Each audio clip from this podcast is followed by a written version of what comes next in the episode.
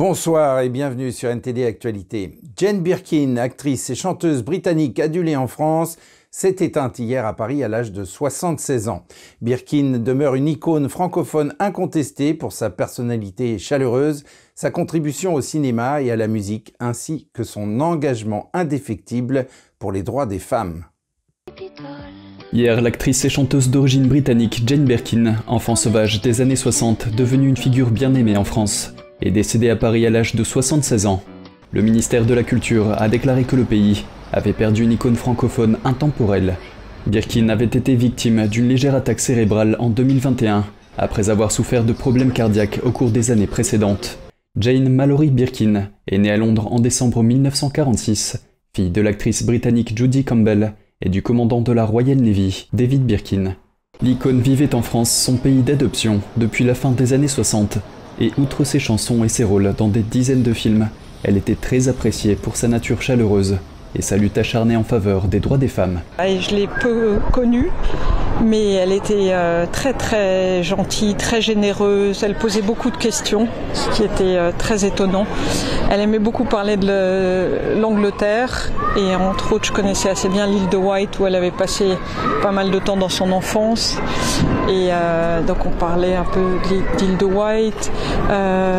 elle était très, ce qui était agréable, c'est qu'elle n'était pas du tout langue de bois. Elle disait les choses honnêtement. Les gens vont être très triste de son départ. C'est vraiment quelqu'un qui, qui, va manquer à la France. Et puis en plus, une Anglaise aimée par les Français, c'est quand même important. Birkin était aussi connue à l'étranger, principalement pour son duo de 1969, Je t'aime, moi non plus, chanté avec Serge Gainsbourg, son compagnon de l'époque. Leur fille, Charlotte Gainsbourg, a aussi joué dans plusieurs films et a réalisé un documentaire sur sa mère intitulé Jane by Charlotte. J'ai été touchée parce que c'est une famille, euh, c'est une famille qui est très touchante, mais euh, c'est une famille qui a traversé les générations. Parce que ça a commencé euh, à l'époque de mes parents, pendant les années 60, les années yéyé, j'étais pas née. Je suis née en 1972 et ensuite j'ai été bercée étant jeune par les chansons, les premières chansons de Serge Gainsbourg et ça a continué à mon adolescence à l'époque de Gainsbourg et ça a continué. Et mes enfants aujourd'hui ont pris la relève et, continue d'écouter Serge Gainsbourg et également Charlotte Gainsbourg. En s'éteignant, Jane Birkin laisse derrière elle un ample héritage culturel et l'empreinte d'une femme généreuse et engagée, véritable symbole franco-britannique qui a marqué plusieurs générations. En avril dernier, le président Emmanuel Macron a promis un plan d'action gouvernemental pour rétablir la paix dans le pays à la suite de ses impopulaires réformes des retraites. Les mesures de ce qu'il a appelé les 100 jours d'apaisement ne semblent pas avoir convaincu les Français jusqu'à présent, surtout après les émeutes qui ont éclaté dans le pays au début du mois. Le 14 juillet, le président français a semblé éloigné du public et il a été hué par une partie des Français présents à Paris. Notre journaliste David Vives était sur place.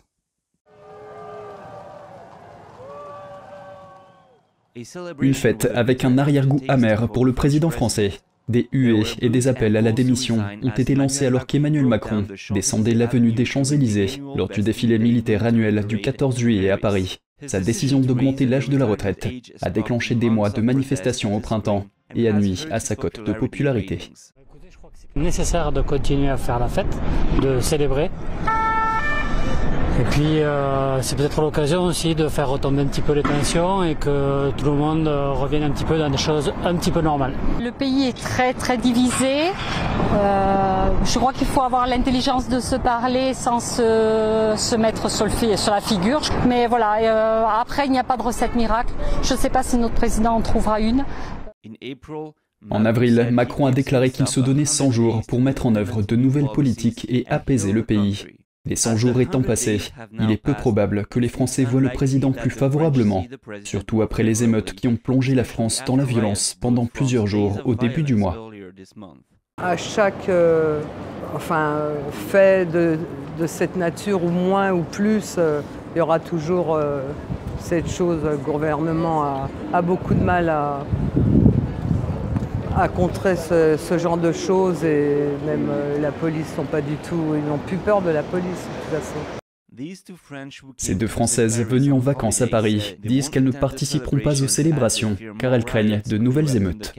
Euh, de là à dire que ça s'est calmé, euh, non, parce que c'est encore dans les esprits. Après, euh, de là à ce qu'il y a encore de nouvelles émeutes aujourd'hui, ça, j'espère pas. moi, j'ai encore le sentiment de peur surtout avec tout ce qui a pu déjà se passer auparavant sur Paris, le Bataclan, etc.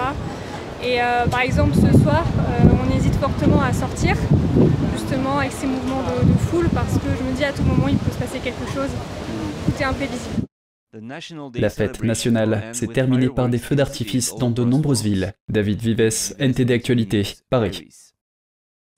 Et en Allemagne, plus d'une vingtaine de villes ont été perturbées par des activistes climatiques lors d'actions de protestation organisées par le groupe Last Generation la semaine dernière. Certains automobilistes comme ici à Coblence ont écarté les manifestants qui tentaient de bloquer la route. À Berlin, les services d'urgence ont utilisé un marteau-piqueur pour enlever le bitume autour de la main d'un manifestant qui s'était collé à la route. Ces événements surviennent un jour après que deux aéroports allemands ont annulé de nombreux vols en raison des perturbations occasionnées par des actions organisées par le même groupe. À Hambourg, les militants se sont collés au tarmac. À Düsseldorf, ils ont franchi une barrière de sécurité et bloqué une voie d'accès à la piste. Le groupe accuse le gouvernement allemand de ne pas avoir de stratégie pour s'attaquer aux problèmes liés au climat. Trois semaines après la rébellion avortée du groupe paramilitaire Wagner, un général russe affirme avoir été limogé de son poste de commandant après avoir évoqué la mort massive de ses hommes et les manquements des hauts gradés de l'armée russe. J'ai attiré l'attention des officiers sur la principale tragédie de la guerre moderne. Il s'agit de l'absence de contre-batterie de l'absence de renseignements sur l'emplacement de l'artillerie ennemie et des décès massifs et des blessures graves de nos frères causées par l'artillerie ennemie. J'ai également souligné d'autres problèmes. Je me suis exprimé au plus haut niveau. J'ai été sincère et ferme. Le général russe de division Ivan Popov, qui commandait la 58e armée des troupes fédérales du district sud, a déclaré dans un message vocal qu'il avait été démis de ses fonctions pour avoir dit la vérité sur ce qui se passait sur la ligne de front. Son message a été publié par le député russe Andrei Gourouliov. On ne sait pas exactement quand le message a été enregistré. Le ministère de la Défense n'a rien déclaré au sujet de cette radiation. Et aux États-Unis, Twitter veut qu'un tribunal fédéral mette fin à l'accord conclu avec la FTC, la Commission fédérale du commerce. En 2020, Twitter et la FTC avaient réglé un différend sur la protection de la vie privée après que les régulateurs avaient accusé Twitter d'avoir utilisé des informations sur la sécurité des comptes. Puis, l'été dernier, la FTC a ouvert une enquête sur Twitter, accusée d'avoir outrepassé les termes de cet accord. Twitter affirme que la commission n'a intensifié son enquête qu'après l'acquisition de la plateforme par Elon Musk. La société accuse la FTC de préjuger de l'issue de l'enquête, alors que les enquêteurs cherchent à faire comparaître Musk lui-même. Twitter demande au tribunal d'arrêter l'enquête et de mettre fin à l'accord. La FTC s'est refusée à tout commentaire. Combien de fois avez-vous participé à une réunion en pensant qu'un simple échange de courriel aurait suffi? Une entreprise canadienne a compris ce sentiment et essaye de montrer que le temps, c'est de l'argent et que l'entreprise le gaspille parfois en réunions inutiles. Voici les détails. Shopify a mis en place mercredi un outil appelé calculateur du coût des réunions. Il est intégré au calendrier Google de ses employés et indique le coût estimé de leurs réunions. Le coût est calculé en utilisant les données du salaire moyen, le nombre de participants et la durée de la réunion. Par exemple, une réunion d'une demi-heure avec trois employés peut coûter à l'entreprise de commerce électronique entre 600 et 1500 euros. Le calculateur prévoit que Shopify verra ses coûts globaux diminuer de 15% si l'entreprise supprime simplement trois réunions par personne et par semaine. Au début de l'année, Shopify a annulé toutes les réunions réunissant trois personnes ou plus, ainsi que toutes les réunions programmées le mercredi. Les effets sur l'environnement de travail, la coopération et la productivité n'ont pas été clairement évalués. Les armées de pirates informatiques chinoises deviennent de plus en plus sophistiquées. Elles se concentrent désormais sur la furtivité et la discrétion. Voici les détails sur les nouvelles méthodes des hackers chinois. Dans leurs attaques contre les États-Unis, les hackers chinois utilisent des méthodes de plus en plus sophistiquées. Auparavant, les piratages en provenance de Chine étaient immédiatement détectés. Tout le monde pouvait facilement identifier le piratage et sa provenance, et les Américains savaient alors comment se prémunir contre de futurs piratages. Les méthodes étaient assez rudimentaires. Mais aujourd'hui, les piratages de la Chine sont furtifs. Les pirates se cachent dans les réseaux informatiques pendant des mois, voire des années. Ils surveillent tranquillement ce qui se passe et recueillent des données. L'une des méthodes qu'ils utilisent consiste à éviter de pirater les ordinateurs principaux. Ils piratent plutôt les périphériques tels que les imprimantes, les routeurs ou d'autres objets connectés comme les télévisions intelligentes. Le logiciel malveillant est en fait chargé dans le système d'exploitation d'un appareil. Ensuite, l'appareil est activé sur le réseau et peut se propager à d'autres appareils. C'est typiquement ainsi que ces piratages se produisent aujourd'hui. Rex Lee est conseiller en cybersécurité chez MySmart Privacy. Il explique que les applications collectent une quantité massive d'informations et qu'étant donné que tout est connecté à un réseau de nos jours, le piratage d'un objet peut se propager à tous les objets. La récente attaque contre les comptes de Microsoft ou ceux de hauts fonctionnaires comme Gina Raimondo pourrait avoir utilisé cette méthode. Ces attaques les plus furtives jamais découvertes inquiètent les Américains car elles pourraient compromettre des informations précieuses. La chose la plus grave serait de s'en prendre au réseau électrique. Tout ce que vous avez à faire, c'est de le mettre hors service, et alors les gens sont pratiquement sans défense. Lee n'est pas convaincu que les États-Unis puissent se protéger correctement. Selon lui, la cyberinfrastructure du gouvernement est extrêmement obsolète.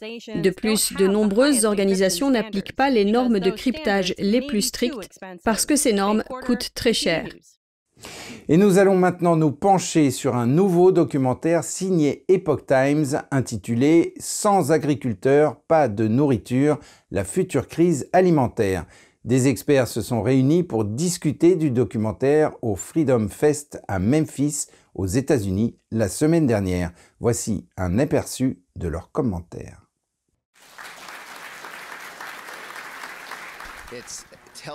Le documentaire vous dit tout ce qu'il faut savoir sur les dirigeants mondiaux qui sont derrière tout cela, sur la collusion entre les entreprises et les gouvernements, et sur les raisons pour lesquelles leurs moyens de subsistance sont menacés. Et cela va même au-delà de l'agriculture, car les mêmes choses se produisent dans notre approvisionnement en énergie et dans nos transports. Ce qu'Epoch Times a fait ici, c'est vraiment d'envoyer un colis bien rempli aux gens qui veulent savoir ce qui se passe avec notre approvisionnement alimentaire, qui est derrière tout ça, comment ils peuvent l'arrêter et comment ils peuvent riposter.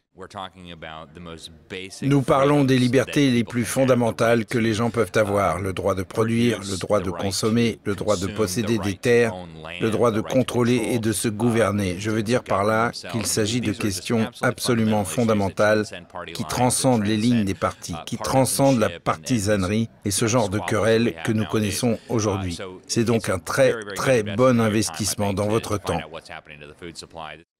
J'ai terminé le documentaire en me disant qu'il était très convaincant et je suis donc vraiment ravie. Je pense qu'il va réveiller beaucoup de gens qui ne savent pas que c'est un problème et j'espère qu'il les réveillera à temps pour que nous puissions y remédier. Le documentaire se penche sur les intentions cachées derrière les politiques vertes dans le monde. Il s'intéresse aux histoires d'agriculteurs contraints de cesser leur activité, aux perturbations de l'approvisionnement alimentaire et à l'arrivée soudaine des insectes comestibles comme solution verte mondiale. Il faut le regarder, c'est tout. Il faut voir ce qu'il se passe. C'est la première chose à faire, diffuser l'information. Les gens doivent prendre conscience de la situation. Il faut tout remettre en question. Nous en arrivons à un point où l'on se dit que cela ne semble pas correct. Cela ne semble pas correct. Je ne vais pas me mettre à manger des grillons. J'aime bien mon steak et je veux en savoir plus. Je veux regarder ce documentaire. La sortie de Sans agriculteurs, pas de nourriture, la future crise alimentaire est prévue pour septembre sur Epoch TV. Et restons dans le domaine de l'agriculture pour parler de l'innovation d'un cultivateur de houblon allemand. Il a installé des panneaux solaires dans son champ et il en résulte une situation gagnant-gagnant. Les panneaux fournissent de l'ombre à son houblon tout en lui procurant un second revenu grâce à l'énergie solaire. Regardez. Un agriculteur de Bavière espère une double récolte cette année. Dans ses champs, il veut récolter du houblon et de l'énergie solaire. Il a installé des panneaux solaires photovoltaïques ou système PV sur son champ de houblon. Ceci devrait pouvoir alimenter jusque 250 foyers en énergie solaire chaque année. Ce système fait partie d'un projet pilote mené en collaboration avec une université voisine. C'était sans aucun doute un défi, mais pour l'avenir de mon entreprise et pour me préparer à l'avenir, en particulier en période de changement climatique et de manque de précipitations, je le vois comme une deuxième source de revenus. Il explique que sa culture de houblon a bénéficié du système PV parce que les panneaux fournissent l'ombre nécessaire et protègent mieux les plantes des conditions météorologiques extrêmes. Ce que l'on peut voir actuellement dans d'autres champs où il n'y a pas de PV installé, c'est que certaines feuilles jaunissent déjà à partir de la base. Le houblon subit un stress dû à la sécheresse. Il n'a pas assez d'eau. Mais pas ici. Le houblon est d'un vert riche, il a une belle couleur. Les panneaux solaires sont construits à une hauteur d'un peu plus de 6 mètres. Les tuteurs ont été remplacés par des piliers en béton qui servent de pilotis aux panneaux. Le défi de cette installation est le poids du houblon. Actuellement, en juin, le houblon n'est pas très luxuriant, mais la plante devient très lourde et pousse beaucoup plus. La première récolte de houblon depuis l'installation du système photovoltaïque est prévue pour le mois d'août. Selon les calculs actuels, l'agriculteur peut générer environ deux fois plus de revenus avec l'énergie solaire qu'avec la récolte de houblon. Le projet a coûté plus d'un million d'euros et le système photovoltaïque devrait avoir une durée de vie de 50 ans. Et restons en Allemagne pour terminer ce journal. Dans le nord du pays, un bébé ours polaire a gagné le cœur des visiteurs d'un zoo. Et cette semaine, il a été autorisé à jouer à l'extérieur pour la première fois. L'ourson préféré du zoo est né à Hambourg en décembre dernier. C'est le premier ours polaire né dans la ville depuis plus de 20 ans. Le monde est plein d'aventures et le petit ours ne semble pas avoir peur. Il a sauté dans l'eau glacée dès son premier jour au soleil. L'ourson n'a pas encore de nom, mais il est en parfaite santé et pèse près de 40 kg. Ainsi s'achève cette édition. Merci de l'avoir suivi. Vous pouvez regarder tous les programmes de NTD sur Ganjing World, la plateforme 100% propre, en tapant www.ganjing.com/fr-fr ou en cliquant sur le lien qui se trouve sous la vidéo. Quant à nous, on se retrouve demain à 20h pour une nouvelle édition et d'ici là, je vous souhaite à toutes et à tous et au nom de toute l'équipe un très bon début de semaine et une excellente soirée sur NTD.